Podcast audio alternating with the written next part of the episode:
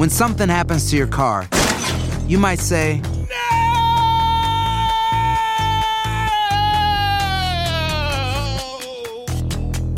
My car. but what you really need to say is something that can actually help. Like a good neighbor, State Farm is there. And just like that, State Farm is there to help you file your claim right on the State Farm mobile app. So just remember, like a good neighbor, State Farm is there. State Farm, Bloomington, Illinois. Aloha mamá, ¿dónde andas? Seguro de compras. Tengo mucho que contarte. Hawái es increíble. He estado de un lado a otro con mi unidad. Todos son súper talentosos. Ya reparamos otro helicóptero Blackhawk y oficialmente formamos nuestro equipo de fútbol. Para la próxima te cuento cómo voy con el surf y me cuentas qué te pareció el podcast que te compartí, ¿ok? Te quiero mucho. Be All You Can Be, visitando goarmy.com diagonal español. Boost Mobile tiene una gran oferta para que aproveches tu reembolso de impuestos al máximo y te mantengas conectado. Al cambiarte a Boost, recibe un 50% de descuento en tu primer mes de datos ilimitados. O, con un plan ilimitado de 40 dólares, llévate un Samsung Galaxy A15 5G por $39.99. Obtén los mejores teléfonos en las redes 5G más grandes del país. Con Boost Mobile, cambiarse es fácil. Solo visita boostmobile.com. Boost Mobile, sin miedo al éxito. Para clientes nuevos y solamente en línea, requiere AroPay. 50% de descuento en el primer mes requiere un plan de 25 dólares al mes. Aplican otras restricciones. Visita boostmobile.com para detalles. Cassandra Sánchez Navarro junto a Catherine Siachoque y Verónica Bravo en la nueva serie de comedia original de VIX, Consuelo, disponible en la app de VIX ya. Univision Audio. Enigma sin resolver es un podcast para mayores de edad. Algunos radioescuchas pueden encontrar el contenido del programa ofensivo. Se recomienda la discreción del radioescucha, especialmente para menores de edad.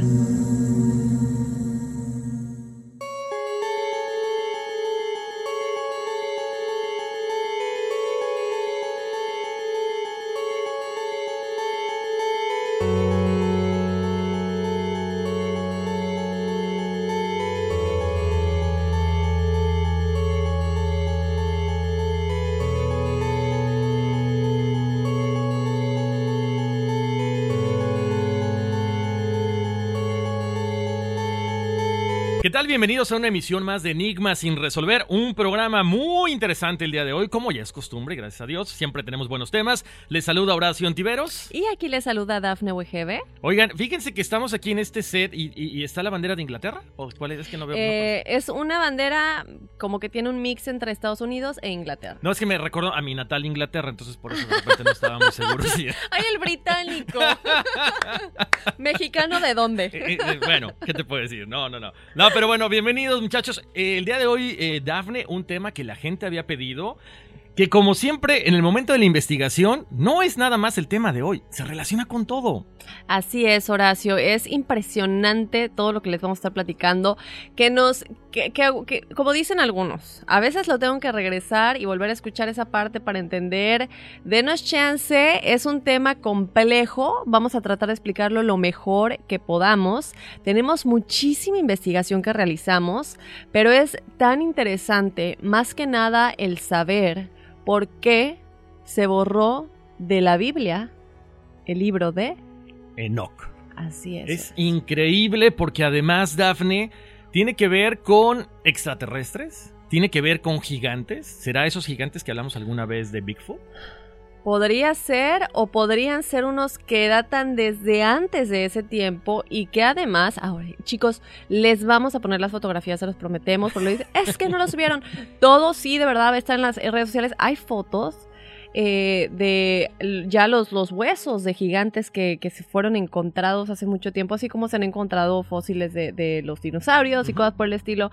Entonces, bueno, les vamos a estar subiendo esas fotos, son impresionantes de cómo varios ah, arqueólogos han encontrado literalmente los fósiles de gigantes, pero son evidentemente humanos, ¿no? No es un animal que haya sido gigante o algo por el Exacto. Y no estamos hablando de un, un gigante como mucha gente podría pensar, de que, ah, bueno, a lo mejor un jugador de básquetbol que mide 2.30 hasta 2.40. No, no, no. Estamos hablando de, de restos óseos que son arriba de los 3 metros. Así es. Pues gente muy alta. Entonces, quédense con nosotros porque además también en este libro es interesantísimo, Dafne, porque nos cuentan cómo Enoch prácticamente viaja en una nave espacial. O al menos es lo que mucha gente interpreta y lo que a, a mi parecer podría ser efectivamente este viaje hacia afuera del, en el espacio, ¿no? Será una de las razones por las que decidieron eliminar el libro Horacio, que él ya hablaba de los seres extraterrestres antes de que cualquiera lo hubiera hecho. Pues yo creo que tiene mucho que ver, ¿no? Porque hay que recordar que estos evangelios o estos libros apócrifos siempre que tienen que ver con, con un- una persona, una, una, una personalidad más humana de Jesús o donde se habla ya de seres de otros planetas, siempre son como que tachados, ¿no? Siempre son tratados de, de borrar de toda la faz de la Tierra y bueno, pero al final de cuentas la gente lo encuentra, la gente investiga. Así que quédense porque el día de hoy vamos a estar allí platicando cosas muy interesantes. Así es, entonces, bueno, el día de hoy les vamos a estar platicando del libro perdido de Enoch. Bienvenidos a Enigma sin resolver. Tan, tan, tan.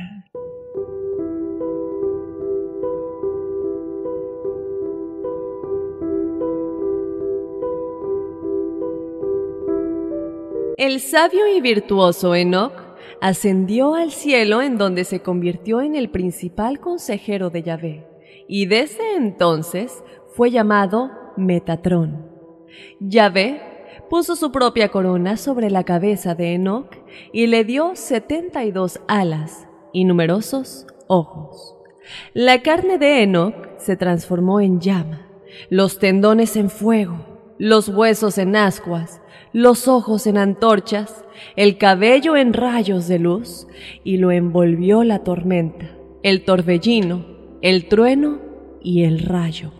De acuerdo al libro de Enoch, capítulo 68, Enoch fue el bisabuelo de Noé, algo que hace creer que posiblemente el libro haya sobrevivido al diluvio, ya que no resulta difícil aceptar que no hubiera llevado las escrituras de Enoch con él al arca. El libro de Enoch es una antigua obra religiosa judía atribuida a Enoch. En la actualidad no se considera parte del canon de las escrituras tal como lo usan los judíos. Sin embargo, se argumenta que todos los escritores del Nuevo Testamento estaban familiarizados con él y fueron influenciados por su pensamiento y dicción.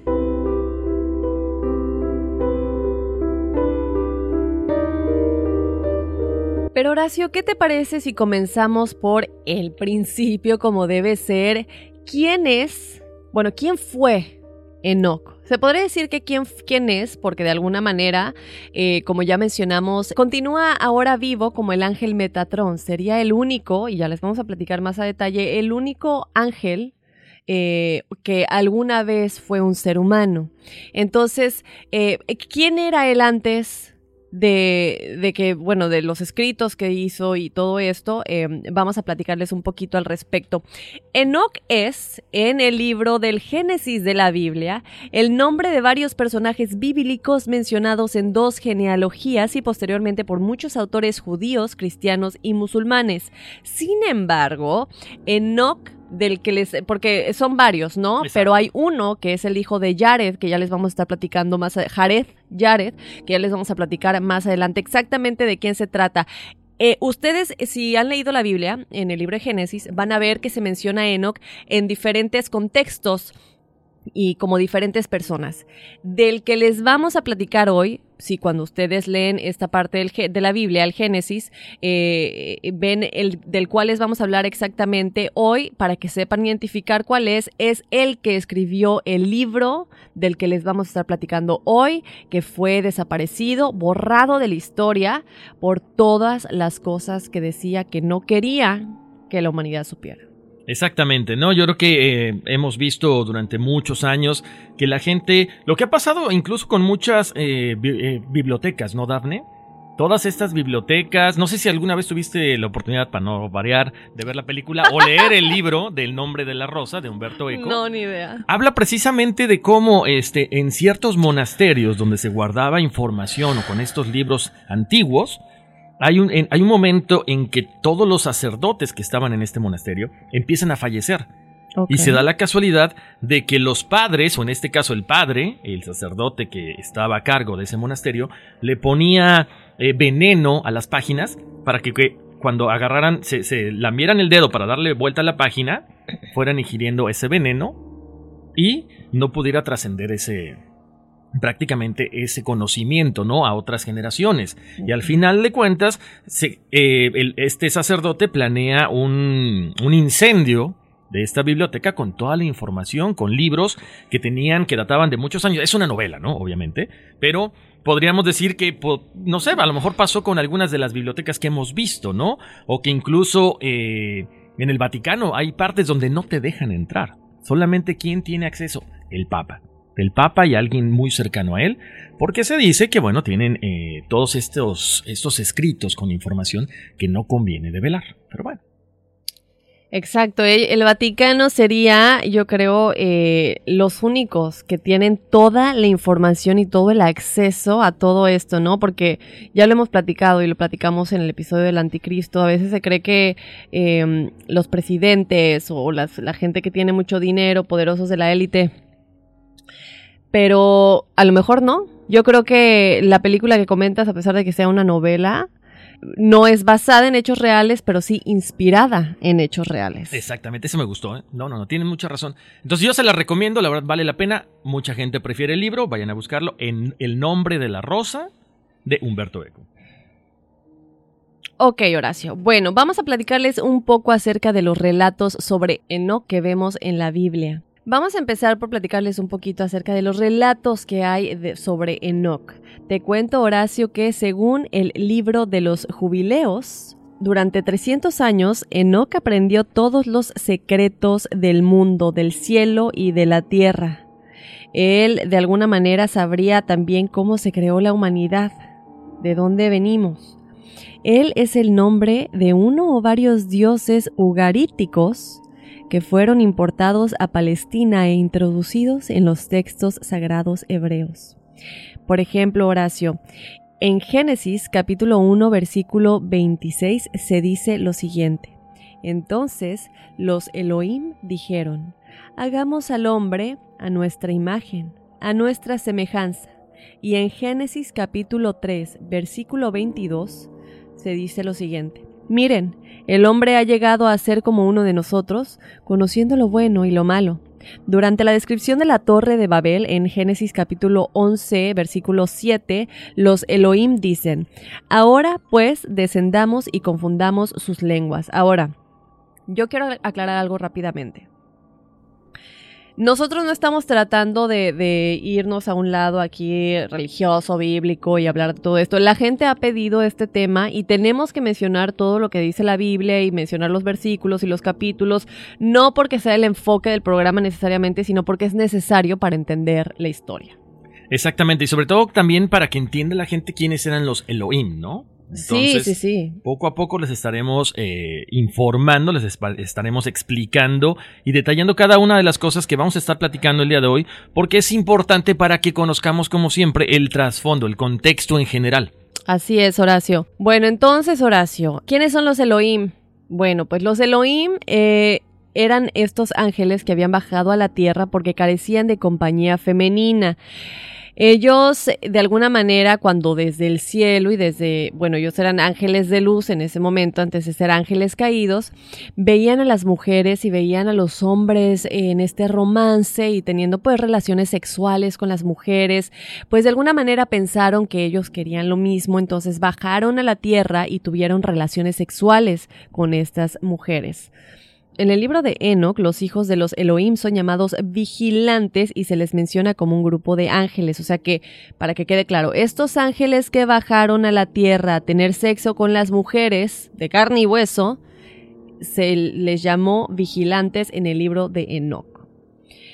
Ahora, Shemhasai y Asael, dos ángeles que gozaban de la confianza de los Elohim, preguntaron, Elohim, ¿no les advertimos el día de la creación que el hombre demostraría ser indigno de vuestro mundo?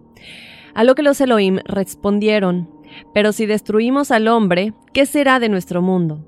Los ángeles contestaron, Nosotros lo habitaremos. Los Elohim preguntaron, Pero si descendéis a la tierra, ¿no pecaréis incluso más que el hombre? Ellos respondieron de nueva cuenta, déjenos vivir allí durante un tiempo y santificaremos vuestro nombre. O sea que de alguna manera hubo como una manipulación, ¿no? Exactamente, yo creo que a lo mejor estaban, bueno, como al ser eh, ángeles, al ser parte del creador, yo creo, yo creo que también querían ver qué era lo que se les estaba privando, ¿no? ¿Por qué? Porque ellos al ser seres perfectos, al ser, al estar a un lado de Dios, básicamente decían, bueno, pues también queremos tener a lo mejor lo que es esa, ese sentimiento carnal, ¿no? Como dices, una manipulación muy inteligente por parte de ellos. Ahora, ahora, si yo me pregunto si la historia que conocemos de los ángeles caídos, Lucifer y todos los que lo siguieron, ¿verdad? Habla de que ellos se rebelaron, pero nunca dice por qué. Simplemente dicen que se rebelaron porque ellos tenían otra opción y no les gustó esa otra, y no, porque ellos tenían otra opción, se dieron cuenta que había otra opción y no les gustó la única que les era ofrecida, pero nunca menciona cuál era esa otra opción. ¿Será que borraron esta información porque la realidad de esa otra opción y el por qué se rebelaron y se volvieron caídos y perdieron su luz es porque querían lo carnal. Porque, eh, eh, eh, digo, realmente en la investigación que realizamos yo no he visto eso, pero ya pensando al respecto y lo que hemos platicado incluso con, con los expertos que hemos tenido, con Ingrid Schall, nuestra angelóloga, cuando habla quiénes son los ángeles caídos y por qué, nunca se nos ha dicho ¿Por qué se rebelaron? Simplemente por, eh, por celos, envidia o, o- porque, bueno, ¿por qué, tienes, ¿por qué tengo que obedecer tus órdenes? Pero nunca se... Eso es como muy ambiguo, diría yo. Exacto, sabes que siempre esa es la palabra, ambiguo, me gusta, porque nunca se menciona el por qué, sino se dice, ok, por esto, por esto, por esto, se les condena, se les señala, pero nunca hay una explicación lógica, ¿no?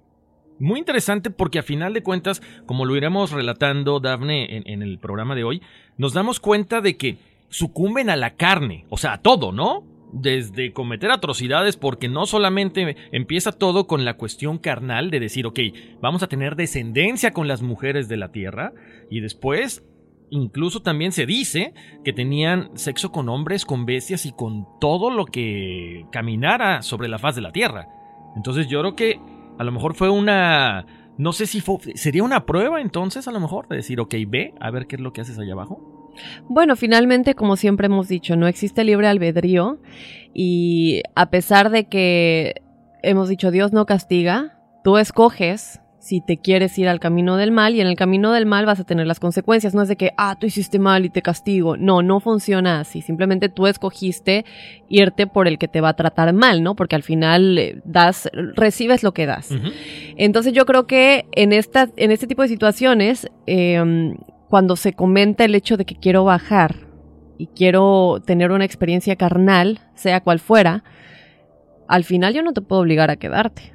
Si quieres ir a experimentar y ver qué sucede, pues ve y al final, pues cuál es la consecuencia, pierdes tu luz y te conviertes en un ángel caído o en estos llamados vigilantes, ¿no? Que era el nombre. Exactamente, porque supuestamente también dicen, no, ese era el, enojo de los ángeles que decían, bueno, nosotros tenemos que servir y si no nos condenamos. Y el hombre puede ser malo toda la vida, pero si se arrepiente en el último momento de su existencia, tú lo perdonas y se viene aquí contigo. Entonces... Ese es un muy buen punto, Horacio, y yo recuerdo que lo has comentado anteriormente, y, yo creo que, digo, a fin de cuentas, tal vez es- no es un te perdono enseguida, no es un te perdono en el momento en el que te arrepientes, sino que porque te arrepentiste quiere decir que tu alma está aprendiendo, entonces vamos a realmente ver si, si, si sabes aplicar ese aprendizaje en, en tus siguientes experiencias, se hace ya una humana, vida futura, o se hace una espiritual si eres un ángel y cómo ir ascendiendo en, e- en esas jerarquías de ángeles, ¿no? Exactamente. Entonces, así está Horacio. Los Elohim les permitieron descender, pero enseguida a los ángeles les venció la lujuria por las hijas de Adán y se corrompieron mediante el trato sexual. Enoch dejó constancia no solo de las instrucciones que recibieron de, de los Elohim, sino también de su posterior caída en desgracia. Antes del fin, disfrutaban indis- indistintamente con vírgenes, matronas, hombres y bestias, como estabas comentando, Horacio.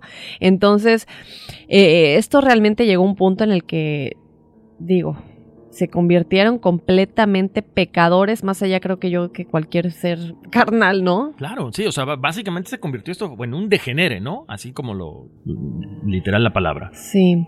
Eh, que- que cabe aclarar que Horacio y yo no somos expertos en, en- en cuestiones de la Biblia o en cuestiones... Si ustedes notan que nosotros estamos diciendo algo que les ofende, por favor apaguen el podcast y escuchen otro episodio. Eh, por otro lado, si ustedes saben de estos temas y creen que estamos diciendo algo que no va está en la línea correcta, también déjenoslo saber. Recuerden escribirnos a enigmas.univision.net porque creo que es importante siempre tener respeto, ¿no? Por todo, todo este tipo de información que, que, que es tan delicada y que de alguna manera ha influenciado la historia de la humanidad. Exacto, y digo, además hay mucha información, como lo mencionabas hace rato, Daphne. Estamos tratando de desmenuzarlo, de ponerlo lo más claro posible para que ustedes entiendan y a final de cuentas ustedes tienen la última palabra en esto, ¿no? Como tú dices, ¿sabes qué? Me sentí ofendido, pum, lo apago, no pasa nada. Entonces, Así es. bueno. En fin, Horacio, vamos a continuar rápidamente, ¿no? Con, lo- con la información y los relatos de Enoch. Te cuento que Shemhasai engendró dos hijos monstruos llamados Hiwa e Hilla. O sea, se Hilla. Cada uno de los cuales comía diariamente mil camellos, mil caballos y mil bueyes. Estamos hablando Shemsahai, eh, perdón, Shemhasai para, para aclarar es, es uno es uno de los que bajaron, ¿no? Uno de los Exactamente, sí. vigilantes. Entonces, cuando decimos que engendró dos hijos monstruos, ya les vamos a platicar de quiénes son estos monstruos y cómo se conecta con lo de los gigantes que les estábamos platicando y los fósiles que se han encontrado y todo eso. En fin, Azael inventó los adornos y cosméticos empleados para las mujeres para pervertir a los hombres. En consecuencia, los Elohim le advirtieron que liberarían las aguas de arriba y así destruirían a todos los hombres y a todas las bestias. Shemhasai lloró amargamente, pues temía que sus hijos, aunque bastante altos para no ahogarse, murieran de hambre. Entonces, bueno, aquí le estamos platicando de los dos primeros vigilantes que engendraron monstruos debido a estas relaciones carnales. Exactamente. Y bueno, ahí está ya relacionado lo que vendría siendo el diluvio universal, ¿no? Ok, como castigo a... Ahí les va el, castigo, el, diluvio universal. Te cuento, Daphne, y gente que nos está escuchando, en aquellos días la Virgen Ishtahar permaneció casta. Cuando Shem Hasai le hizo proposiciones lascivas, ella se dirigió a los hijos, hijos de los Elohim y les dijo, préstenme sus alas. Ellos accedieron y ella voló hasta el cielo, donde permaneció en el trono de los Elohim, quienes la transformaron en la constelación de Virgo, o según las Pléyades. ¿Qué son las Pléyades? Se dice que es este conjunto de planetas donde de donde nos visitan mucha gente o muchos seres extraterrestres. O sea que hubieran sido los que contactaron a Enoch, ¿no? Exactamente, ahí ya vamos ahí, ya va un poquito más la relación entre los extraterrestres y los terrestres que estábamos acá. Oye, Horacio, ahorita, antes que continúes, perdón que te interrumpa. Fíjate que es muy interesante porque hemos hablado de la conexión con pie grande y cómo puede tener conexión con los ovnis. Y aquí es básicamente lo mismo. Estamos hablando de gigantes y también de cómo se contaba acerca de lo- del contacto extraterrestre en el libro de Enoch eh, y de gigantes, ¿no?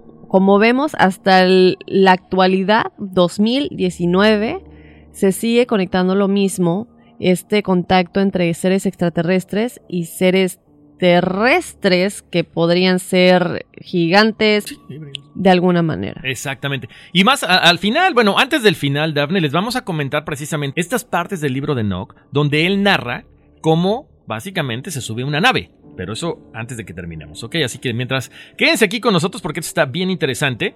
Y además, Daphne, volvemos al punto. ¿Por qué siempre la gente habla de las Pléyades?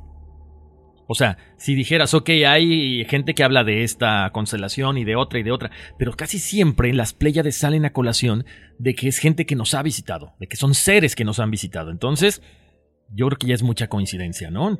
Nada más para que vayan poniendo ahí atención. Al perder sus alas, los ángeles caídos quedaron abandonados en la tierra durante muchas generaciones hasta que ascendieron por la escalera de Jacob o de Jacob y ahí regresan a su lugar de origen. Shem Hasai se arrepintió y se situó en el firmamento meridional entre el cielo y la tierra. Ahí les va. Nada más que cabeza abajo y con los pies hacia arriba, donde se dice que permanece hasta nuestros días porque forma la constelación de Orión. Es más, si ustedes están en Nueva York, pueden ir a Grand Central, ahí están todas las constelaciones en la parte de adentro, en la parte de la bóveda principal. Y si no, métanse al internet y busquen las, las ¿cómo se llaman? Las constelaciones. A ver, la de. Virgo y también la de Orión. Ah, wow, wow, wow. O sea, me estás diciendo que eh, eh, este ángel caído de alguna manera se convirtió en la constelación de Orión. Wow. Interesante, ¿no? Sí, sí, sí. Muy interesante. Pero lo más chistoso o lo más curioso, no chistoso, curioso podría ser, es que te digo, está como boca abajo, o sea, hacia abajo, será como colgado. ¿Será que es como un castigo de los mismos Elohim a decir, ok, te, te damos chance, pero tu castigo es que estés boca, con los pies hacia, hacia arriba? Sí. Bueno, ahí está. Y, siguiendo con esto, Dafne, se cree que el escritor eh, griego Arato, esto fue eh, a comienzos del siglo III a.C., también escribió, también escribió sobre este relato, eh, aunque es un poquito diferente, hay una similitud, ¿no? Él cuenta que la justicia, siempre virgen, ya que, no, ya que no yacía con nadie, hija de la aurora, gobernó con virtud la humanidad en la época de oro, en la edad de oro, pero cuando llegaron las edades de plata y de bronce acarreando codicia, masacre, ella exclamó, ¡ay de esta raza perversa! y asciende al cielo donde se convierte en la constelación de Virgo. Entonces es muy similar, ¿ok? El resto de la narración está tomada del relato de Apolodoro sobre la persecución de las siete Pléyades vírgenes, hijas de Atlante y Pleione, que lograron escapar de los brazos del cazador Orión transformadas en estrellas. No obstante, la mayoría de los estudiosos creen que Ishtahar parece referir a la diosa babilónica Ishtar, identificada a veces con la constelación de Virgo. La creencia popular egipcia identificaba a Orión, la constelación en la que se convirtió Shem Hassai con el alma de Osiris. ¿Y cuál es la orientación de las pirámides de Egipto con la constelación de Orión? Tan, tan, tan. Sí, sí, sí. Está un poquito confuso. Yo sé que de pronto la gente va a decir, oye, espérame, ya me perdí. Regrésenle, regrésenle. Pero vean cómo se relaciona la parte de la Biblia, la parte de las Pléyades, como mucha gente dice que de allá nos visitan, y la parte también de las pirámides de Egipto, ¿no? Y los dioses, cómo hacen la similitud o cómo cambian los nombres. Así es. Y, y cómo decimos que se conectaban, perdón, que se contactaban con las civilizaciones antiguas, ¿no? Y por qué necesariamente les dijeron que construyeran las pirámides de esa manera y, apuntando a la constelación de Orión, ¿no? Y la mayoría de las pirámides en el mundo tienden a estar orientadas con esa constelación, incluso las de México también. La única explicación que yo podría darle a eso es que ellos saben, bueno, que sí se conectaron con Enoch y con, bueno, los tiempos de más de que 10.000 antes de Cristo por el hecho de que saben nuestra historia, saben todo lo que hemos pasado, cómo empezó todo y, y- y por eso hasta el día de hoy, ¿no? Es que nos tratan de dar esos mensajes. Oye, Horacio, pero ¿de dónde nace la idea de los gigantes? De estos em, seres que nacieron eh, a consecuencia del sexo entre los ángeles que bajaron a la tierra, que se convirtieron en ángeles caídos, eh, y las, las mujeres de aquí de la tierra, ¿no? Bueno, te cuento un poquito al respecto. La explicación de este mito de los gigantes, que ha constituido un obstáculo para los teólogos, puede estar en la llegada a Canaán de pastores hebreos altos y bárbaros aproximadamente en el año 1900 antes de Cristo y en su contacto mediante el matrimonio con las etnias del lugar. En este sentido, Horacio, esto se refería a los propietarios de ganado que veneraban al dios toro. El término hijas de Adán querría decir mujeres de la tierra. eh, esto es, o sea, las agriculturas cananeas adoradas de la diosa, famosas eh, por sus orgías y prostitución premarital, que se referiría también a las mujeres que de nueva cuenta tuvieron sexo con los, ah, los vigilantes ángeles caídos. Perdón que yo repita, pero es que a veces es difícil, hay, que repetir la información para que quede exactamente claro quién es quién en esta historia, ¿no? Ujú. En fin, Horacio, te cuento que, de ser así, este acontecimiento histórico se ha mezclado con el mito ugarítico, según el cual el dios sedujo a dos mujeres mortales y engendró dos hijos divinos con ellas. Estos serían Shahar y Shalem. Te cuento, Horacio, que Shahar aparece como divinidad alada, o sea, con alas, en el Salmo 139.9. Y su hijo, según Isaías capítulo 14, versículo 12, era el ángel caído Gelel. Ahí ya se empieza a expandir, em, pues, como decirlo de alguna manera, la generación, ¿no? Ya empieza a haber más y más sexo y, pues, a consecuencia de ello, más... em, más eh, hijos, ¿no? Te cuento, Horacio, que las uniones entre dioses y mortales, cuando digo dioses me refiero a los ángeles caídos, a los vigilantes que bajaron a tener sexo con las mujeres, ocurren con frecuencia en los mitos del Mediterráneo y el cercano Oriente. O sea que estamos hablando no solamente de escritos de la Biblia, del libro perdido de Enoch, estamos hablando de escrituras antiguas del Medio Oriente de igual manera, ¿no? Como lo que pasaba con Atlantis. ¿De dónde sale que existe Atlantis? De escritos antiguos, de, de, ahora sí que teléfono descompuesto de alguna manera entre civilizaciones antiguas eh, y en este caso, bueno, también se hablaba mucho de esto en el Mediterráneo y el cercano Oriente. Así es, Daphne. Y bueno, también les cuento que ciertos ángeles acusadores pidieron permiso al dios Yahvé Elohim para reunir pruebas fidedignas de la iniquidad humana. Desde perlas, tinte purpúreo, oros y otros tesoros que fueron robados inmediatamente por los codiciosos hombres, entonces los ángeles eh, adoptaron forma humana con la esperanza de enseñar rectitud a la humanidad. Te cuento, Horacio, que según el Sefer Jejalot, que es un término hebreo que se encuentra en los textos bíblicos, se dice lo siguiente.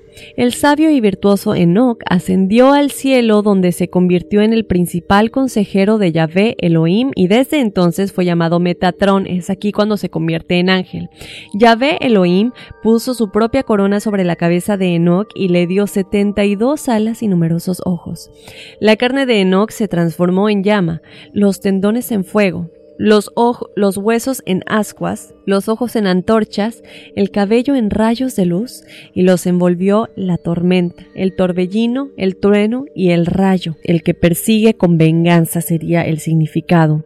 O también se, podría traducir a el que está cercano al trono.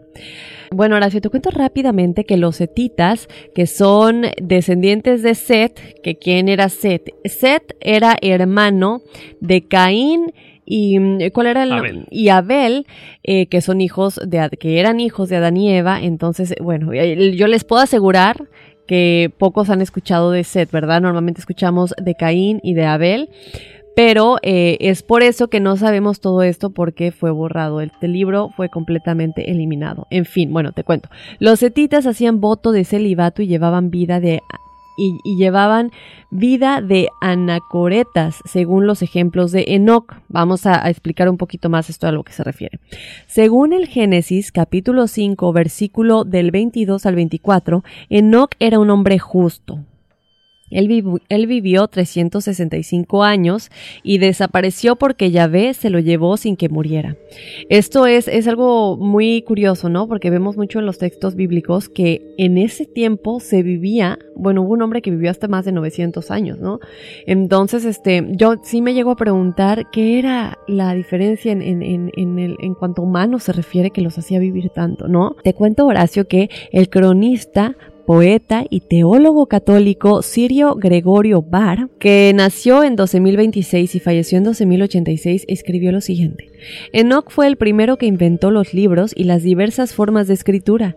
Los antiguos griegos declararon que Enoch es equivalente a Hermes Trimegisto y enseñó a los hijos de los padres el arte de construir ciudades y promulgó algunas leyes admirables.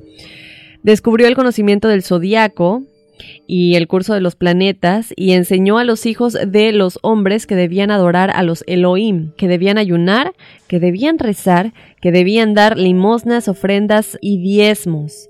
Reprobó los alimentos abominables y la ebriedad e instituyó festivales para sacrificios al sol en cada uno de los signos zodiacales. O sea que se podría decir que de alguna manera él fue el primero en saber acerca de la astrología y todo esto se podría conectar al contacto que él tenía con los extraterrestres y cómo es que aprendió todo esto, ¿no? En el Islam el profeta Enoch es conocido como Idris por algunos ulemas y se le describe como lo siguiente. Verdaderamente es un hombre de verdad y un profeta. Lo eleva le elevamos a un alto puesto. Según el 2 Enoch, texto apócrifo y pseudoepigráfico, el dios Yahvé se llevó a Enoch y le transformó en el ángel Metatrón. Se dice que el rey Salomón adquirió gran parte de su sabiduría en el libro de Raciel, colección de secretos astrológicos tallados en zafiro que guardaba el ángel Raciel. En el capítulo 23 del 2 Enoch, el Enoch eslavo dice que el Dios que el Dios dictó a Enoch su conocimiento cósmico, después designó a los ángeles Samuel y Raguil, o Semil y Razuil, para que acompañaran a Enoch en su regreso a la tierra, y ordenó a éste que legara esos libros a sus hijos y a los hijos de sus hijos. Tal sería el origen del libro de Raciel, que fue entregado, según la tradición judía, por el ángel Raciel a Adán, del cual pasó a Noé, Abraham, Jacob, Leví, Moisés y Josué antes de, de, llegar al rey Salomón. O sea, estamos viendo una parte mucho más tangible, Dafne y gente que nos escucha, de todos los grandes que han tenido este conocimiento, ¿no? El rey Salomón, como alguna vez lo platicábamos en el capítulo de Josué, precisamente que tenía este anillo que dominaba a todo tipo de demonios, ¿no? Entonces, es, bien interesante saber todo esto. Y quiero, quiero eh, aterrizar un poquito lo que, lo que habíamos eh, comentado al principio, Daphne. Nada más para que más o menos vayan hilando cómo supuestamente Enoch tuvo contacto con este, estos seres, o bueno, con Dios, ¿no? Aparentemente. Dice mucha gente que él fue el primero en estar en contacto con extraterrestres. Los textos que se han podido reconstruir tienen párrafos en los que se describe el primer contacto de Enoch con ángeles, o como él los llamaba, los vigilantes, y en uno de estos textos encontramos lo siguiente. Estaba solo en mi morada, aparecieron ante mí dos hombres de gran estatura, sus rostros brillaban como el sol, sus túnicas y sus voces eran magníficas. ¿Ok? Ahí se dice que, bueno, tiene el contacto con estos seres, con estos seres angelicales, como les comentaba, mucha gente dice que son extraterrestres, pero también en otra parte del texto se lee lo siguiente, pongan atención. Y llegó otro ejército de carros, y sobre ellos había hombres montados, y se movían sobre los vientos en el cielo, de oriente y de occidente hasta mediodía. Se oía el rodar de sus carros y sentí mucho temor. Estás hablando, Daphne, que no conoces a este tipo de seres, en este caso Enoch no sabía quiénes eran, o sea, le está eh, describiendo a la gente estas personas encima de carros, encima de naves, que hacen un ruido que básicamente, que, al, que al escuchar este ruido él siente temor. O sea, estamos hablando de que sí, a lo mejor eran naves extraterrestres, de que era algo completamente diferente a lo que él conocía, ¿no? Así es, Horacio. Ya sabemos que él escribió todo esto, que debería de haber estado en la Biblia, pero eh, vamos a explicarlo de una mejor manera. Creo que es importante antes de ahondar en lo que les vamos a decir en este momento. El libro de Enoch es el libro intertestamentario que forma parte del canon de la Biblia de la Iglesia Ortodoxa Etíope, pero no es reconocido como canónico por las demás iglesias cristianas, a pesar de haber sido encontrado en alguno de los códices, los cuales son en conjunto de documentos realizados por miembros de los pueblos indígenas de Mesoamérica antes de la conquista española de sus territorios. Estos documentos constituyen un testimonio del modo en el que los indígenas mesoamericanos concebían el tiempo y la historia.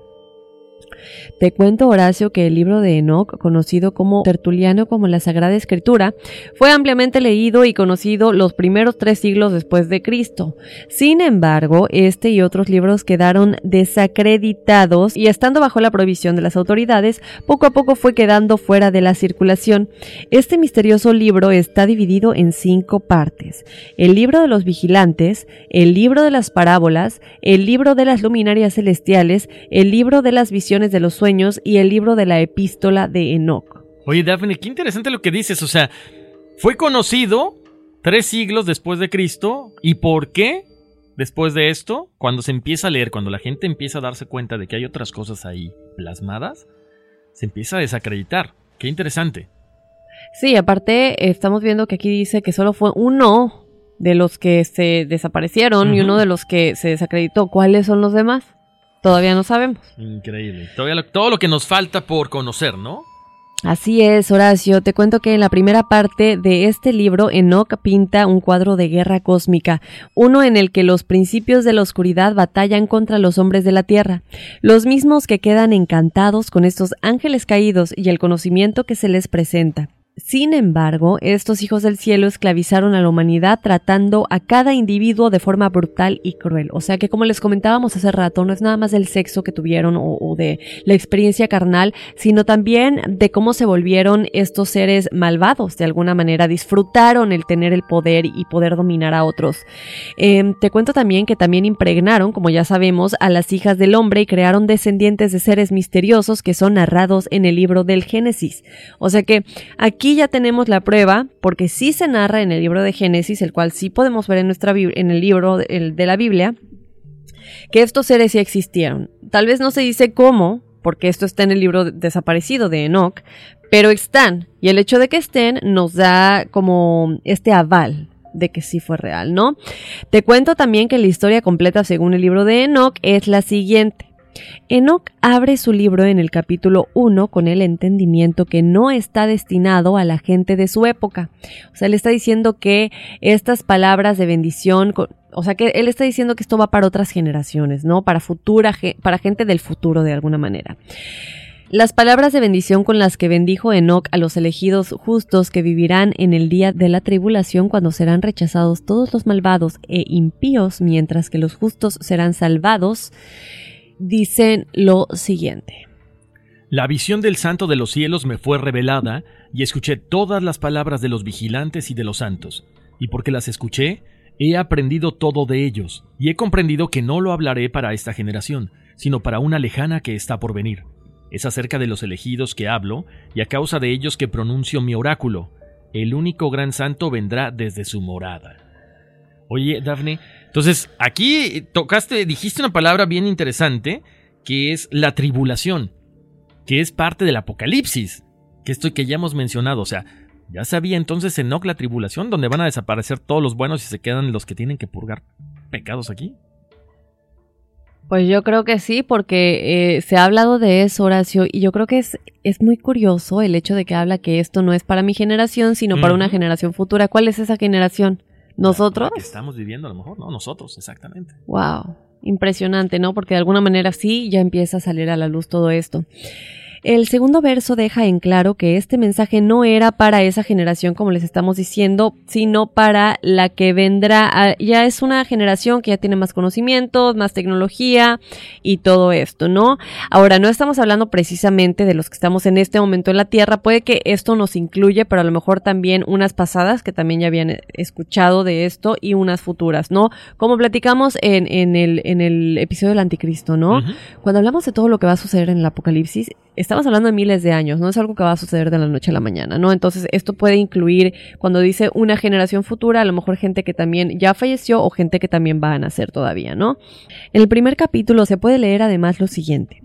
El Dios eterno andará sobre la tierra, sobre el monte Sinaí aparecerá con su gran ejército y surgirá en la fuerza de su poder desde lo alto de los cielos, y todos los vigilantes temblarán y serán castigados en lugares secretos, y todas las extremidades de la tierra se resquebrajarán, y el temor y un gran temblor se apoderarán de ellos hasta los confines de la tierra. ¿Qué tal? Es aquí, Horacio, donde se presentan, uh, donde se presenta a los vigilantes y su identidad es revelada en el texto. Y estos fueron, estos vigilantes, o sea, los ángeles caídos, fueron los padres de los Nefilim. Ah, ¿quiénes son los Nefilim? Pues es el nombre que se les da a los a estos gigantes, a estos monstruos de los que ya les platicamos, ¿no? Exactamente. Bueno, pues muy interesante y siguiendo con todo esto, Dafne, en el capítulo 6 se abordan los detalles sobre la transgresión de los vigilantes y la de sus hijos Nefilim. Así sucedió que cuando en aquellos días se multiplicaron los hijos de los hombres, les nacieron hijas hermosas, bonitas, y los vigilantes del cielo las vieron y las desearon. Se dijeron unos a otros, vayamos y escojamos mujeres de entre las hijas de los hombres y engendremos hijos. Entonces su jefe les dijo, me temo que no queráis cumplir con esta acción y sea yo el único responsable de un gran pecado. Enoch no dejó duda de que se está refiriendo a los ángeles. Vale la pena señalar que estos ángeles fueron llamados hijos del cielo. Su lugar de residencia apropiado estaba en el cielo sobre la tierra. Recuerden, estaban para cuidarnos, para orientarnos. Sin embargo, cayeron ante la belleza de las mujeres, y estos ángeles bajan explícitamente a reproducirse, a crear estos gigantes. Y el libro de Job deja en claro que el maligno ya estaba morando en ese entonces en la tierra, que es precisamente por lo cual, bueno, pues ellos sucumben ante todo esto. En el libro 7, Enoch describe la profundidad de la depravación y corrupción de los Nefilim sobre la tierra. Dice que todos los jefes tomaron para sí mujeres y cada uno escogió entre todas y comenzaron entre ellas a contaminarse. Ahí ya aparece la cuestión de la brujería, la magia, eh, les enseñan algunas cuestiones de las plantas, como herbolaria, a mi gusto la herbolaria no tiene nada de malo, pero bueno, aquí lo plantean así. Ellas quedan embarazadas, parieron nada más y nada menos que muchos gigantes, 3.000 codos de altura. Eh, ellos nacen en la Tierra. Conforme van creciendo, van devorando todo lo que los hombres y mujeres en este planeta pues iban construyendo. O sea, no había nada que los pudiera abastecer. Entonces, hay un momento en que los gigantes se rebelan, se vuelven contra los seres humanos, empiezan a matarlos y también a devorarlos, ¿ok? Entonces empiezan a pecar contra todo lo que está en el cielo, tanto pájaros como también contra todas las bestias de la tierra, contra reptiles, peces del mar, y se devoraban los unos a los otros, bebían sangre, y es en ese momento en que la tierra acusa a los impíos por todo lo que se había hecho en ella. Los vigilantes son responsables de enseñar a la humanidad, y es ahí donde queda claro que fueron los llamados vigilantes los responsables de enseñar a la humanidad los secretos divinos que Dios les había dado. Wow. Mm. Bueno, y como Dios le da, estos secretos a sus ángeles, con el fin de que vinieran a ayudarnos, no estaban destinados a nosotros, ¿ok? Es importante recalcar eso. No muchos han oído hablar de los vigilantes, sobre todo porque eh, muchas veces hablamos especialmente de Caín, de Noé, de Moisés, entre otros, pero el tema de los vigilantes es muy polémico y mucha gente dice que estos gigantes híbridos estaban para destruir la creación de Dios como castigo por haber sido expulsados del cielo. Si bien es cierto que, eh, bueno, ahí está la explicación del libro de Enoch, no hay un registro completo de los nombres de los 200 vigilantes, pero sí se mencionan algunos como los más importantes que fueron Sem, y Azazel, quien más tarde sería considerado como el líder de los ángeles caídos e identificado con el nombre de Lumiel. Pero a ver entonces, Daphne, ¿por qué quisieron compartir estos ángeles? Ese, conocimiento con nosotros. Si era más fácil lo que estaban haciendo, ¿no? O sea, llegan acá, sucumben y básicamente esclavizan en ese momento a toda la humanidad. Sí, ahora yo tengo una duda. Lumiel, me dices Lumiel, el líder de los ángeles caídos, entonces, ¿quién es Lucifer? Buena pregunta. Porque lo que pasa es que aquí yo siento, por ejemplo, acuérdate, ah, no hay un, aquí lo, mencionábamos, ¿no? En, en la cuestión de los nombres de los 200 vigilantes, aparentemente Lumiel es el ángel que está aquí. Okay. O sea, como que es el, el, hijo de los Elohim, ¿no? O sea, es como el que, el que comanda todos estos ángeles caídos. Y en este caso, eh, a mi entender, Lucifer es el que está arriba, ¿no? No, sí, estoy de acuerdo. ¿Sí? Sí, o sea, el que, el que ya sería como más allá de, de simplemente la tierra, ¿no? Ajá, exactamente. Uy, Horacio, muy muy interesante lo que nos comentas. Oye, ¿y qué te parece si platicamos también un poquito más acerca de los manuscritos? Te cuento que las únicas versiones íntegras de este libro que se conservan están escritas en la lengua litúrgica de la iglesia etíope pero son conocidas varias partes en griego y un fragmento en latín, un fragmento en copto y además en cumbrán. O sea, estamos hablando de lenguas muy, muy, muy, muy antiguas, ¿no? Fueron hallados múltiples fragmentos también en arameo y uno en hebreo. La tradición atribuía su autoría a Enoch, bisabuelo de Noé y ahora conocido como el arcángel Metatrón. En la actualidad se cree que el texto fue redactado por varios autores judíos entre los siglos 3 a.C. y el siglo I uno después de Cristo. La diferenciación de estos libros, ¿no? Bueno, se conocen otros tres libros de Enoch. El segundo libro de Enoch, que fue escrito a finales del siglo I y conservado en esclavo eclesiástico. El más tardío, que es el tercer libro de Enoch, que fue en hebreo, y el Enoch copto, que data del siglo V y del cual apenas se han encontrado partes, Horacio. Las partes en las que se divide el libro que hoy se conoce fue editado tal vez en el siglo I de nuestra era y consta de varias partes escritas en los siglos 3 a.C. y el siglo I a.C., como les platicábamos. Y estos libros son el libro del juicio, que son capítulos 1 al 5, y trata las palabras de bendición de Enoch a los justos y que vivirán cuando los injustos sean condenados. Se estima que su composición data de antes del siglo 200 a.C. Los libros de los vigilantes o caída de los ángeles se encuentra del capítulo 6 al 36 y se centra en el tema de los vigilantes, que son los ángeles caídos, que interpretando Génesis dice que estos ángeles tuvieron, como ya dijimos, relaciones sexuales y que engendraron a los nefilim, que son los monstruosos gigantes. Em, y estos seres se encuentran en el libro de Génesis, cabe aclarar. También está el libro de las parábolas o el Mesías y el reino, que son del capítulo 37 al 71 de carácter mesiánico y profetiza la venida del Hijo del Hombre, la caída de los reyes y poderosos y el día del elegido. Es la única parte que no se ha encontrado en los manuscritos. El libro del cambio de las luminarias celestiales o el libro astronómico es de los capítulos 72 al 82 y expone en detalle el antiguo calendario solar hebreo en concordancia con los libros de los jubileos, también denominado Génesis, Pequeño Testamento de Moisés, libro de las divisiones de los tiempos según sus jubileos y semanas, cita este libro de las luminarias del cielo. Fue escrito entre el siglo 250 y el siglo 190 antes de Cristo. Esto es importante que aclaremos que como vemos lo que dicen estos libros, tienen algunas partes apocalípticas que son cosas que se debieron haber escrito, eh, bueno, incluido en el Apocalipsis, ¿no? Nos narra la venida, cómo vamos a, pues, los justos y los injustos y todo esto, ¿no? Tenemos más libros, Horacio. Eh, te cuento también que está el libro de los sueños. Este libro de los sueños es de los capítulos 83 al 90 y se refiere a dos visiones apocalípticas obtenidas por Enoch en sus sueños. La primera simplemente anuncia que la tierra será destruida y la segunda es una historia de la humanidad y de Israel hasta el fin de los tiempos, en la que los actores son representados como animales simbólicos. Escrito entre los años 100 161 y 125 a.C. El penúltimo libro es la carta de Enoch y Apocalipsis de las semanas.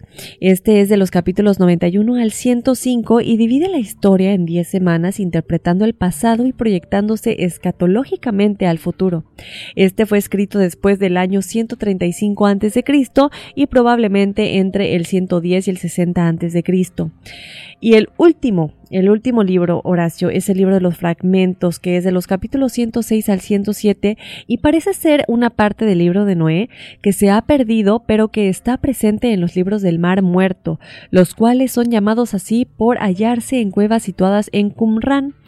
Em, este es un valle del desierto de Judea en las costas occidentales del mar muerto, cerca de Galia, la importancia de este es la presencia de las ruinas de Qumran y de las cuevas descubiertas en 1947 que contenían un valioso tesoro arqueológico y bíblico.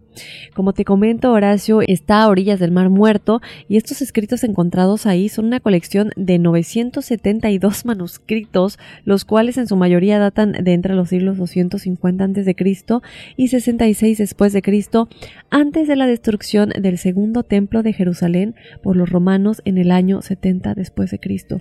Estoy impresionada, ¿eh? Wow, o sea, todo lo que estamos eh, escuchando ahorita tu voz, Dafne, tiene mucho que ver, o sea, imagínate, todos estos eh, manuscritos que se hacían en papiros o que se hacían en pieles de animales en forma de, y los guardaban en rollos, tiene mucho que ver precisamente con el libro este que se llama eh, Evangelios Apócrifos o Rollos del Mar Muerto, que data de 1947 cuando los, los encuentran, donde mucha gente, muchos estudiosos de la Biblia, al estudiar estas, estos manuscritos, se dan cuenta de que hay cosas que no concuerdan con, lo que dice la Biblia, ¿no? Entonces, por eso no se les ha, tomado tan, ¿cómo te diré? No se les ha aceptado por parte de la iglesia, porque nos plasman a un Jesús de otra forma, es lo que se dice. Bueno, yo tuve la oportunidad de leer alguno de estos, manuscritos en un libro que se llama Los Evangelios Apócrifos, y te dicen muchas cosas que prácticamente estarían en contra de lo que te dice la iglesia, ¿no? Entonces, eh, no, por ejemplo, te dicen de un Jesús que fue un Jesús humano. O sea, que sí, tenía una divinidad, pero bueno, que, que aparentemente él se casa, que tiene hijos, o sea, tiene una descendencia. Y de ahí, obviamente, eso fue así como que eh, borrado por parte de la iglesia. ¿Por qué? Pues porque no les conviene, ¿no? Es lo que dice los estudiosos de estos libros, ¿no? Entonces, ¿por qué? Ahora, es bien interesante lo que mencionas, ¿no? O sea, se han encontrado los libros, los libros de Enoch, pero no todos.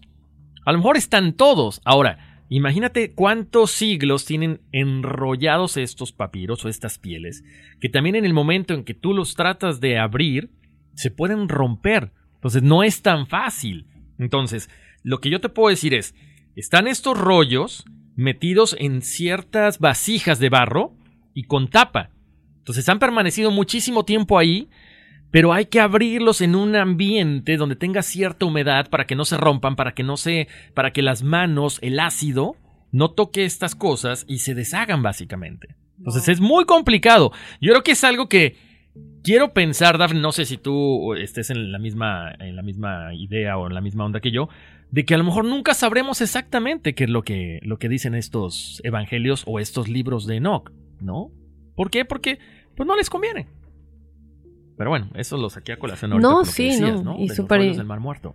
Súper, súper interesante, Horacio. La verdad es que hay tantas cosas que, como tú dices, seguramente nos ocultan y estos, estos escritos que son tan antiguos, el papel, como dices, se rompe y hay documentales, ¿no? En los que se muestran los escritos originales de los discípulos de Cristo y, y muchos de los escritos de, de la Biblia, los originales, y el papel es, es como, no sé ni cómo describirlo, es como una oble, eh, no Sí, sé, sí, como una- una oblea, ¿no? Es como un mazapán que, te- que se rompe al mínimo, ¿sabes? Eh, y digo, es de entenderse, ¿no? Ah, a colación con esto, rapidísimo, antes de seguirnos saliendo del tema, estaba yo viendo un documental muy interesante en el cual se revela en dónde vivió la Virgen María, ¿no? Entonces eh, te llevan a dónde se llevó y fue por medio de uno de una de las visiones que una mujer tuvo. Ya estaría padre también hacer un documental acerca de esto, pero ustedes también lo pueden buscar en internet. Es un documental acerca de dónde se encuentra ubicada la casa en la que vivió la Virgen María eh, una vez que Cristo falleció y donde murió, y que Juan es el que le construyó esta casa. Él la construyó para ella, pues porque al final tenía que cuidar, alguien tenía que cuidarla, ¿no? Entonces se muestra ahí donde el cuarto en el que ella estaba eh, eh, y es un lugar muy chiquito obviamente pero es muy muy bonito y es un lugar al que mucha gente va eh, porque se dice que ahí es donde murió la Virgen María y que y que yo me pregunto también no estamos hablando de que Jesús pues fue humano no que yo lo creo totalmente creo que también se decía que, que él y, y María Magdalena eh, pues eran pareja en algún punto eh, pero yo creo que lo importante y lo que nos deja lo que nos dices es esto, ¿no? Eh, que eran humanos, que a pesar de, de, la divinidad, de la bondad que ellos tenían, pues también se vive en este mundo terrenal, ¿no? Y se tiene que actuar acorde, ¿no? Porque pues eres humano de alguna manera. El libro de Enoch Horacio asume la continuidad del discurso de los profetas y anticipó del, y anticipo del mensaje cristiano enfatizado de la venida del Hijo del Hombre. Es una expresión de la literatura apocalíptica como esperanza de los humildes. Creo que esta sería una parte muy esencial del apocalipsis uh -huh. y puede cambiar muchas de las cosas que pensamos. Exactamente, ¿no? Yo creo que nos hace ponernos a cuestionar entonces, Daphne, eh, cómo desde entonces ya sabíamos o ya se sabía lo que iba a pasar y cómo a lo mejor durante todo esto, este tiempo de la humanidad, pues seguimos cayendo en estas cosas, ¿no? Podemos hablar de un materialismo, podemos hablar de bajas pasiones a raíz de que está de que tenemos este acceso al internet y a tanta información nos damos cuenta de que hay cosas que de veras eh, pasan el, raciocinio humano no desde bajezas hasta cosas que se cometen en nombre le hemos platicado alguna vez en el nombre de la ciencia en el nombre de la religión y ahí seguimos tratando de aprender, tratando de aprender y tratando de, de poder eh, evolucionar, ¿no? Hacia otro, a, a, un siguiente plano. Ahora, yo creo que ahorita como están las cosas, creo que es momento de recomponer para la gente que cree, ¿no? La gente que cree en esto, que dicen, ok, ¿sabes qué? Creo que ya es momento de trascender, hay que empezar a hacerlo, cuidar no solamente nuestro cuerpo, sino también nuestro planeta, nuestros semejantes. Entonces, Ahora, yo creo que ya hemos dicho un poquito, ¿no? De por qué se eliminó, bueno, no les convenía, pero ¿qué te pareció, Horacio, si le platicas un poquito a la gente cuáles son los argumentos oficiales por los que se habría excluido el libro de Enoch de la Biblia? Me parece muy bien, Dafne. Pongan mucha atención porque vamos a platicar de esto y es eh, para que vayan asimilando cada una de las palabras que les vamos a estar diciendo. A pesar de contar con una relevante antigüedad, incluso mayor a la de los cuatro evangelios canónicos del Nuevo Testamento, la mayoría de los cánones cristianos no incluyen el libro de Enoch, y este es considerado un libro apócrifo, ya lo hemos comentado, que no es reconocido por el canon católico romano. Sin embargo, no pierde validez histórica o de referencia. Probablemente su autoría provenga de los siglos II y I a.C. El libro del Génesis sobre Enoch relata lo siguiente: Hijo de Jared, Nació cuando su padre tenía 162 años y fue el séptimo hombre en la línea genealógica desde Adán. A los 65 años llegó a ser padre de Matusalén y después tuvo otros hijos e hijas. Los testigos de Jehová creen que Enoch, según la Biblia, formó parte de la tan grande nube de testigos que fueron ejemplos sobresalientes de la fe en testigos en tiempos antiguos. Enoch siguió andando con el Dios verdadero, como profeta de Yahvé, predijo la venida de Dios con sus santas miriadas para ejecutar juicio contra los impíos, y este quizás fue el motivo por el que se le persiguió. Sin embargo, si fue perseguido, si fue perseguido, Dios no permitió que sus opositores lo matasen, de modo que lo tomó, es decir, interrumpió su vida a los 365 años, edad muy inferior a la normal de la época. La Biblia dice que Enoch fue transferido para que no viera la muerte, lo que puede significar que Dios lo introdujo en un trance profético, durante el cual interrumpió su vida, de modo que no llegó a experimentar los dolores de la muerte. En vista de las claras palabras de Jesús en Juan capítulo 3, capítulo 3 versículo 13, Enoc no fue llevado al cielo, sino que tal vez como en el caso de Moisés, Yahvé hizo desaparecer su cuerpo de manera que no fue hallado en ningún lugar. Wow. Muy interesante. Y sería, como estábamos mencionando, pues muy buen argumento para no ponerlo en la versión de la Biblia, ¿no? Así es, Horacio. Y no solamente esto fue eliminado, ¿no? Hay gente que cita de alguna manera a Enoque y a su libro en sus escritos. Entonces, sabemos que la Biblia está editada, ya lo hemos dicho varias veces. Sin embargo, se dice que Judas lo citó en su epístola, en su carta. Bueno, quienes niegan que Judas cite el libro de Enoch afirman que solo el libro bíblico de Judas contiene las palabras proféticas de Enoch como lo siguiente. Miren, Yahvé vino con sus santas miriadas para ejecutar juicio contra todos y para probar la culpabilidad de todos los impíos respecto a todos sus hechos impíos que hicieron impíamente y respecto de todas las cosas ofensivas que pecadores impíos hablaron contra él. Esto se encuentra en Judas capítulo 14 versículo 15.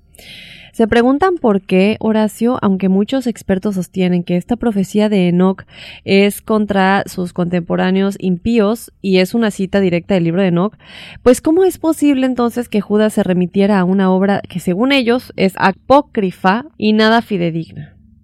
O sea, que de alguna manera estaría tirándole al otro bando. Pues lo que pasa es que digo, aquí estás hablando de un apóstol, ¿no? Como Judas.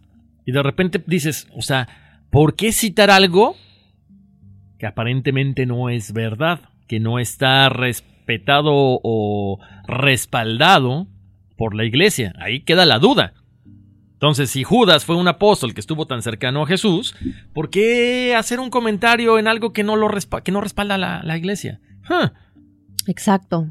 Ahora, Daphne, lo que les comentaba hace ratito, este, digo, ya hemos ido ampliando mucho la información. ¿Por qué la gente dice que tenía que ser removida esta parte o no, o no autorizada el libro de Enoch por parte de la iglesia, porque eh, la gente que le gustan las teorías conspirativas, pues dicen que sí era contactado, ¿no? Lo que yo les comentaba hace rato, la descripción de lo que él hacía cuando aparentemente se sube a estas naves, también él sigue relatando durante sus libros eh, cómo llamaba hombre, cómo, cómo se contactaba con estos seres que eran de inteligencia superior, que lo hicieron subir estos carruajes, en los que se transportaban. Y de hecho les voy a leer otra, otra descripción que aparece dentro de su libro. Dice, fui llevado a una especie de palacio flotante. Era enorme, como de cristal labrado. El suelo tenía placas de vidrio y a través del suelo se podrían ver las estrellas que atravesábamos. El profeta Enoch está considerado como uno de los primeros contactados en la historia de la humanidad. Él decía que recibía instrucciones de estas deidades, de estos seres, y que tenían un desarrollo tecnológico muy avanzado. Y también dice que, bueno, él hacía como este tipo de viajes aparentemente en el espacio, porque comenta, he aquí que las nubes me llamaban, la neblina me gritaba, y los relámpagos y truenos me apremiaban, los vientos me hacían volar, me levantaban en lo alto, me llevaban y entraban en los cielos. O sea, a ver, yo nada más me pongo a pensar, Daphne. Ok, te subiste a este palacio, a esta nave, a este carro, como él lo comentaba. Fuiste entonces al espacio, fuiste a otro planeta, a lo mejor fue a Orión o fue a las playas, donde tú quieras. Entonces, esta, esta parte donde él comenta, los vientos me hacían volar, estaría hablando de que está experimentando una gravedad cero. Podría ser, digo, eh, hay testimonios de gente que ha viajado a otros mundos, que, que, Dios como los guía para conocer más y lo que podría pasar como, como una clase de profetas, por decirlo de alguna manera, y ellos narran lo mismo, ¿no? Que claro que al final se vuelven a despertar y, y no sabemos todavía si es un viaje astral o qué pudo haber sido, pero ellos narran que Dios los guía en esta, en este viaje de alguna manera porque les dice, yo necesito que veas lo que va a suceder si la humanidad no cambia, ¿no? Y en este viaje eh, se encuentran con seres extraterrestres, van entre mundos y otros mundos de todo tipo de colores, de todo tipo de formas, y en una de estas se, se narra cómo sienten como que van volando o como que son llevados, que obviamente no es como aquí en la Tierra. Yo sí creería que se debería eso, ¿no? Exactamente. Bueno, pues un tema muy extenso, Dafne, que la verdad da para mucho, pero bueno, básicamente nos estamos refiriendo a que pues fue sacado de la Biblia porque no, no convenía a ciertos intereses. Porque habla de estos seres que conviven, dicen, todavía mucha gente piensa que los ángeles conviven entre nosotros, pero bueno, en este caso pues fueron más, fueron sucumbidos ante la cuestión carnal, ¿no? Pero sí, eh, antes de terminar, hacer énfasis, estamos hablando de que em, eh, mucho de esto está en el libro de Génesis, entonces si quieren un poco de aval, también vamos a estar publicando fotos de los gigantes que eran los hijos de los Nefilim, que eran los Nefilim, hijos de los vigilantes, ángeles caídos, que son los que bajaron. Aquí un pequeño resumen, ¿no?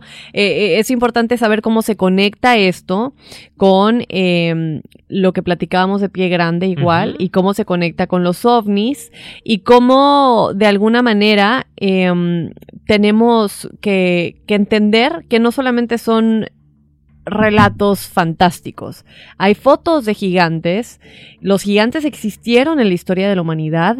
No estamos asegurando 100% que sean los Nefilim, pero podrían ser estos gigantes que, que digo, el tamaño era desproporcionado, como dijiste, 33 mil codos creo que era. Ajá, exactamente. De altura.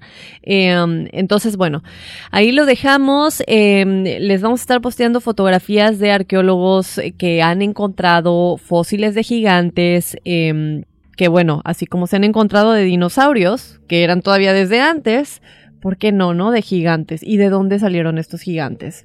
Em, también recalcar que eh, comentamos un poco acerca de los ángeles caídos, que se nos ha dicho que se rebelaron contra Dios porque querían otro camino. Esta es una posibilidad de cuál era el otro camino, el cual no se nos ha dicho exactamente qué es lo que sucedió en esta batalla.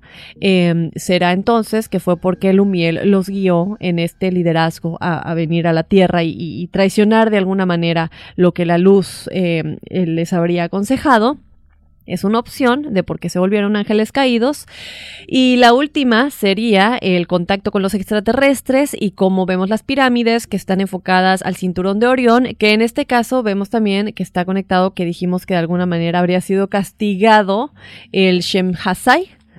Y por eso se le ve como de cabeza, en vez de, de en el universo, ¿no? Que al final el universo es la divinidad de alguna manera también. Entonces, son tantas pequeñas cositas que si las narramos aquí eh, con la investigación es demasiado, obviamente, pero hacer énfasis en ese pequeño, en todo lo que cubrimos y, en por qué es tan importante para lo que vivimos hoy en día, ¿no? Así es, Daphne. Bueno, pues eh, ahí está. Vamos a poner las fotografías tanto de las constelaciones como de lo que decía Daphne. De, de estos restos óseos de los gigantes y, bueno pues más información ahí también de, de algunas sabes que encontré algunas cosas unas representaciones como gráficas de cómo supuestamente Enoch subía esta, a este tipo de naves. Ajá. Pero bueno, todo esto lo van a encontrar ahí en nuestras redes sociales de Enigma sin resolver en Instagram y en Facebook. Y Dafne, tenemos la numerología. ¿Te parece que vayamos rapidísimo con ellos? Sí. Muy bien, a ver, pongan atención. Eh, bueno, una petición, como siempre, a la gente que quiera su numerología, tienen que escribirnos a enigmas.univision.net. Al final de hoy les voy a decir cómo la saquen para que, para que ustedes este, también sepan, ¿no? No crean que, no crean que soy envidioso. No, vamos con Alex Caudillo, Enrique Serrano, Guadalupe Ceja, Hugo Lauri Maldonado Pérez y María Magallón. Ellos son el número uno. El número uno es este excelente número que es la acción.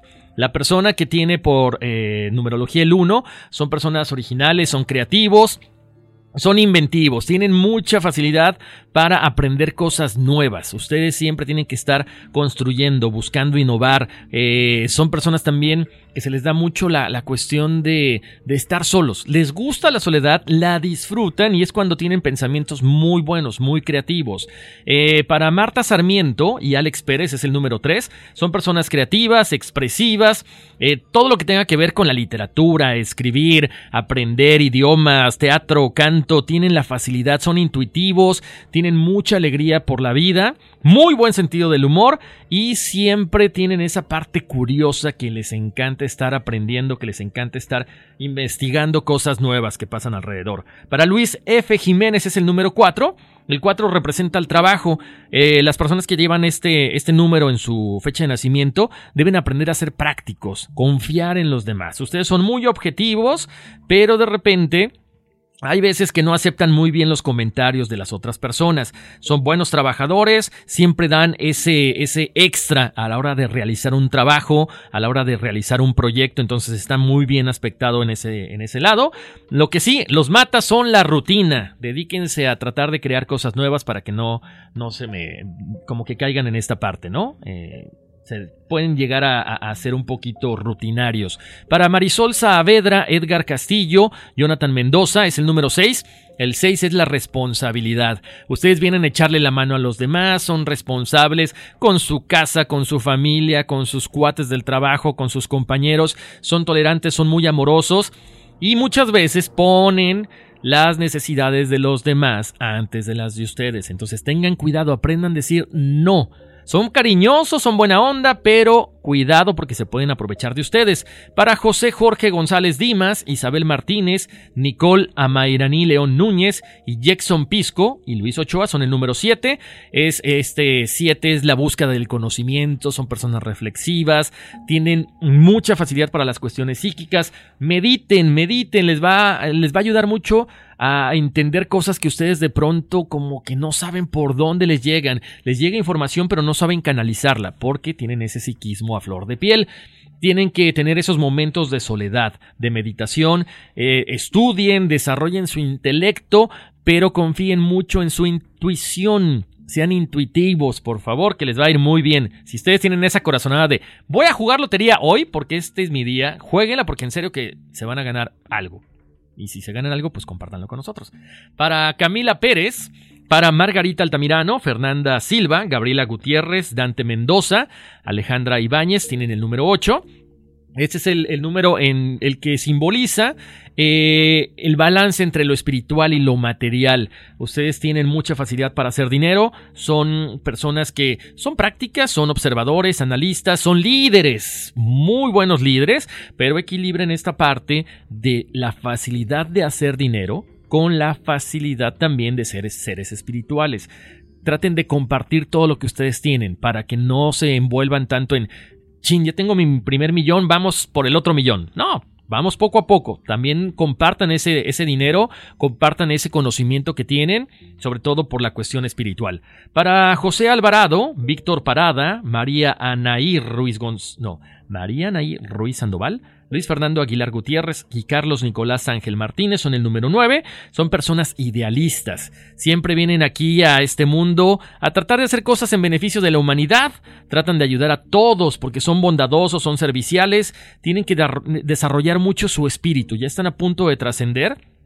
Entonces hay que aprender a dar todo todo, o sea, desapegarnos de ese ego, pero teniendo también mucho cuidado de que la gente se puede aprovechar de nosotros. Entonces, son caritativos, son altruistas, pero todo tiene un límite. Y finalmente para Flor Trujillo y para Juan Valencia son el número 11, eh, son números maestros, como lo hemos comentado. Se pueden desarrollar en cualquier cosa que ustedes elijan, van a, ya están evolucionados espiritualmente entonces, conecten esta parte terrenal, eh, esta parte espiritual, se les va a dar muchísimo eh, conseguir el dinero, conseguir prestigio, conseguir muchos logros eh, materiales, pero acuérdense, también vienen a este mundo a, a, enseñar con el ejemplo, ¿ok? Traten de tener un poquito más de autoconfianza, también mediten mucho, que les va a ir muy bien, se ve muy bien aspectado el número 11, 22 y 33. Y con eso hemos llegado al final de la numerología, Daphne. Wow, bueno, eh, como saben chicos, eh, nos han estado mandando mucho sus numerologías en medio de, por medio de las redes sociales. Por favor recuerden que la manera en la que se las podemos dar aquí en el programa es si nos escriben enigmas@univision.net. Denos sus reviews, que nos califiquen en sus aplicaciones, suscríbanse, es gratis y, y pues nada, que nos sigan en las redes sociales. Alguien nos nos propuso que en vez de familia enigmas se conviertan en los enigmáticos. Eh, por aquí tengo el correo, déjame. Oye, me encanta eso, Daphne. Me encanta. ¿Qué tal, chicos? Ahora, en vez de familia enigmas, bueno, sigo, seguimos desde luego siendo una familia, ¿verdad? Pero, pero me gusta el nombre de enigmáticos para todos nuestros, nuestros Ah, mira, por aquí está Adrián Contreras. Una pequeña sugerencia para que ustedes nos refieran a sus seguidores. En lugar de llamarnos nada más simple familia, llámenos enigmáticos.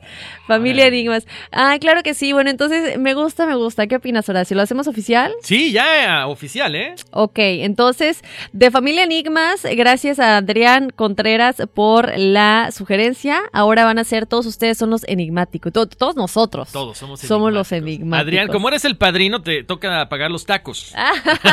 no, mil gracias, Adrián. Sí, me gusta enigmáticos, ¿eh? Sí, a mí igual. Entonces, bueno, ya nos vamos a empezar a referir a todos nuestros escuchas como enigmáticos. Em, y, bueno, a ver a cuánto, a cuánto llegamos con esta gran familia de alguna manera, ¿no? Exactamente, ya estamos en los 11.000, si no me equivoco, en el, en el Facebook, eh, Dafne, y la gente que nos sigue dando like, que nos sigue recomendando. Ah, bueno, tenemos 10.970 hasta ahorita. Ya casi. Pero ya casi llegamos a los 11.000. Gracias por su confianza. A toda la gente que nos escribe, Dafne, a la gente que maneja, a la gente que trabaja en las madrugadas y, y somos parte de ellos. Qué rico. Qué rico, en serio, que nos dejen entrar hasta sus oídos y que les, les encanten esos temas, ¿no? Y si tienen más temas que, de los cuales quieren que hablemos, Escríbanos en las redes sociales, pónganos sus comentarios. Este programa está hecho pues para ustedes, enigmáticos.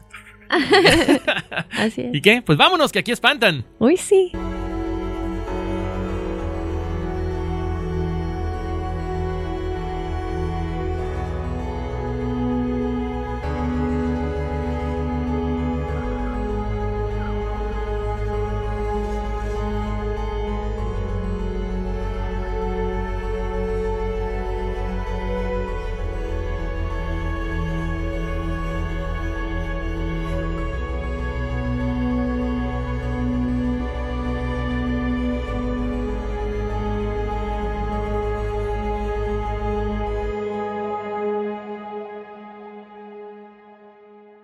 Cassandra Sánchez Navarro junto a Catherine Siachoque y Verónica Bravo en la nueva serie de comedia original de VIX, Consuelo, disponible en la app de VIX ya. ¿Te preocupas por tu familia? Entonces, ¿por qué darles solo huevos ordinarios cuando pueden disfrutar de lo mejor? Eggland's Best, los únicos huevos con ese delicioso sabor fresco de granja, además de la mejor nutrición, como 6 veces más vitamina D, 10 veces más vitamina E y 25% menos de grasa saturada que los huevos regulares, además de muchos otros nutrientes importantes. Así que, dales los mejores huevos. Eggland's Best, mejor sabor, mejor nutrición, mejores huevos.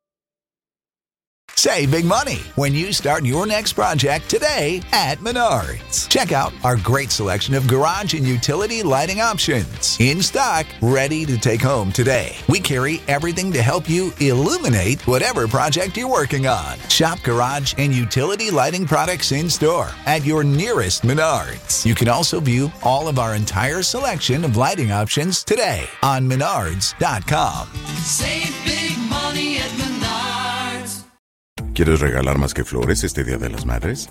The Home Depot te da una idea. Pasa más tiempo con mamá plantando flores coloridas, con macetas y tierra de primera calidad para realzar su jardín. Así sentirá que es su día todos los días. Llévate tierra para macetas Bigoro por solo $8.97 y crece plantas fuertes y saludables dentro y fuera de casa. Recoge en tienda y sigue cultivando más momentos con mamá en The Home Depot. Haces más, logras más. Más detalles en homedepot.com diagonal delivery.